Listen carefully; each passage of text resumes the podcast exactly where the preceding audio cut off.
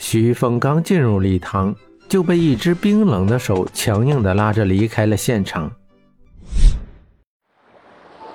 从外面看皇城，倒影在一片金色的光晕里。它的外面是安静的海，浪花拍打着沙滩，留下的痕迹很快被新的浪花给抚平。离开了人群，何璐很快就甩开了徐峰的手。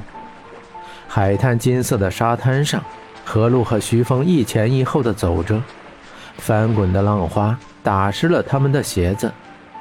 何璐用手随意的拢了一下头发，头也不回的往前面走着。何璐也不知道自己哪来的勇气，让他可以主动的去拉徐峰的手，和徐峰再一次单独在一块儿。也许是太压抑自己，看到徐峰那一刻彻底的爆发了，可此刻却没有力气和他大吵一架，或者是甩他一个耳光。徐峰哪怕是说一句无关紧要的话，可以让何璐有理由去发现。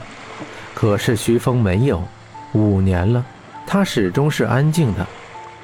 他的安静可以折磨死人。从一开始，何璐就输了。以前，何璐天真的以为，只要坚持，总有一天他会看到自己的，却忘了他是最冰冷的徐峰。他的眼睛里从来就没有过自己，从来都没有过。被海水冲刷过的沙滩很松软，深一脚浅一脚地走着。何璐的脚下一滑，差点摔到水里。徐峰条件反射地伸出手拉住何璐：“不许再碰我！”何露触电般的甩开他，脚下的沙子甩了徐峰一身。白色的衬衫上染湿了一片混着黑色的沙子。徐峰是有洁癖的人，而此时紧抿着嘴巴，安之若素地松开了何露，继续走着，一句话也没有说。徐峰欠何露的，这辈子都无法偿还。何露永远都不会忘记，徐峰对那天晚上的事情只说了一句对不起，就再也没有和他联络过。何璐像个傻子一样，满世界的疯狂寻找徐峰。再一次见面，徐峰悠闲地出现在他面前，祝他幸福。好。徐峰依旧带着微笑看着何璐，那笑容像是橱柜里的芭比娃娃，一辈子只有一个神情。何露讨厌徐峰这个样子，明明会伤心，明明很难过，却总是笑着。从来不把自己的感情在别人面前展露。好，好，好，哼，又是好。徐峰，你难道就不会说点别的？比耐心，他何露从一开始就输了，他再也演不下去了。再这样下去，他自己会崩溃的。何露冲着徐峰咆哮，海风撕扯着何露的衣服。刮得他身上起了无数的鸡皮疙瘩，可他却感受不到丝毫的寒意。好，何露看着徐峰，无力地坐在沙滩上，任凭海水冲刷自己的双腿，整条裙子在水中漂浮。只是这次，徐峰却站在那里一动不动，很尊重何露的行为。这个样子的徐峰，早就把何璐给逼疯了。可他却拿他一点办法也没有。何璐曾经试过离开他，再也不要见他。可是没有徐峰的日子，他连三天都撑不到。没有徐峰，他不是会疯，而是会死。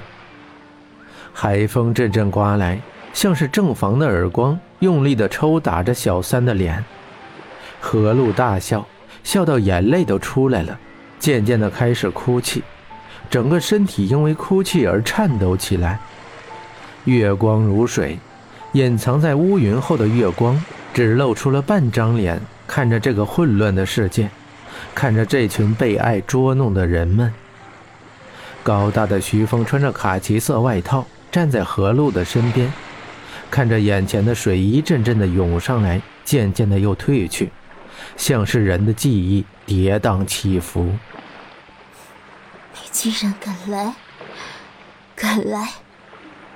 何露自言自语地说着，慢慢的蜷缩起腿，把下巴靠在膝盖上，呆呆地看着红色的高跟鞋，看着海水尽头的一轮圆月，安静地悬在天空。你知不知道，江城嫁人了？她嫁人了，再也不是原来那个江城了。我知道。徐峰淡淡的回答。你知道？你不知道？徐峰，你什么都不知道。你不知道江城知道他妈妈的病已经很严重的时候是多么的绝望。你也不知道，江城曾在大雨下像个傻子一样等了你一晚上，却没有人告诉他，你不在的那些时候，那种无助。你在他最无助的时候不在他的身边，你为他做的到底有什么？何露哭着说，用手擦着眼泪，却怎么也擦不干净。何露接到江城的电话赶来的时候，江城全身湿透，站在那里神情恍惚地看着来来往往的车辆。徐峰没有说话，他不知道这一切。当他回来的时候，江城的结婚请帖已经躺在桌上。徐峰，你滚蛋！你不是爱他吗？你当时去哪里了？去哪里了？为什么？为什么不接电话？如果当时你及时赶到的话，张群也许就不会去找萧雨借钱，也就更不会有后来的一系列事情。他就不会在妈妈死的第二天就嫁给那个他一点也不爱的人。当时徐峰在哪儿呢？是啊，他在哪里？他不能说，那是他一辈子的心结。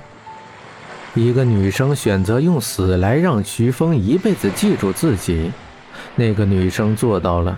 徐峰每天都在深深的自责中度过。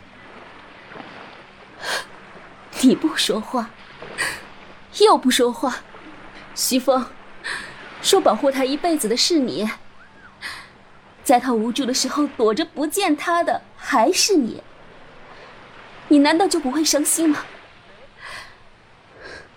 你的心到底是什么做的？你有心吗？何露说完，转身大步离开，大卷发如波浪一样起伏，影子在沙滩上一深一浅的移动，随着海浪的拍打，被海水冲刷得干干净净。何露刚刚崴脚的疼痛，远不及他为江城的委屈。何露用力地甩下十几厘米的高跟鞋，赤脚走在沙滩上，用力地奔跑着，让冰冷的海水来熄灭他心中的怒火。我有心吗？直到何路消失在黑夜里，徐峰才敢抬起头，看着他远去的方向，喃喃自语着。这句话，曾经也有人问过徐峰。可他却再也没有机会回答了。他用极端的方式来惩罚他的不真心。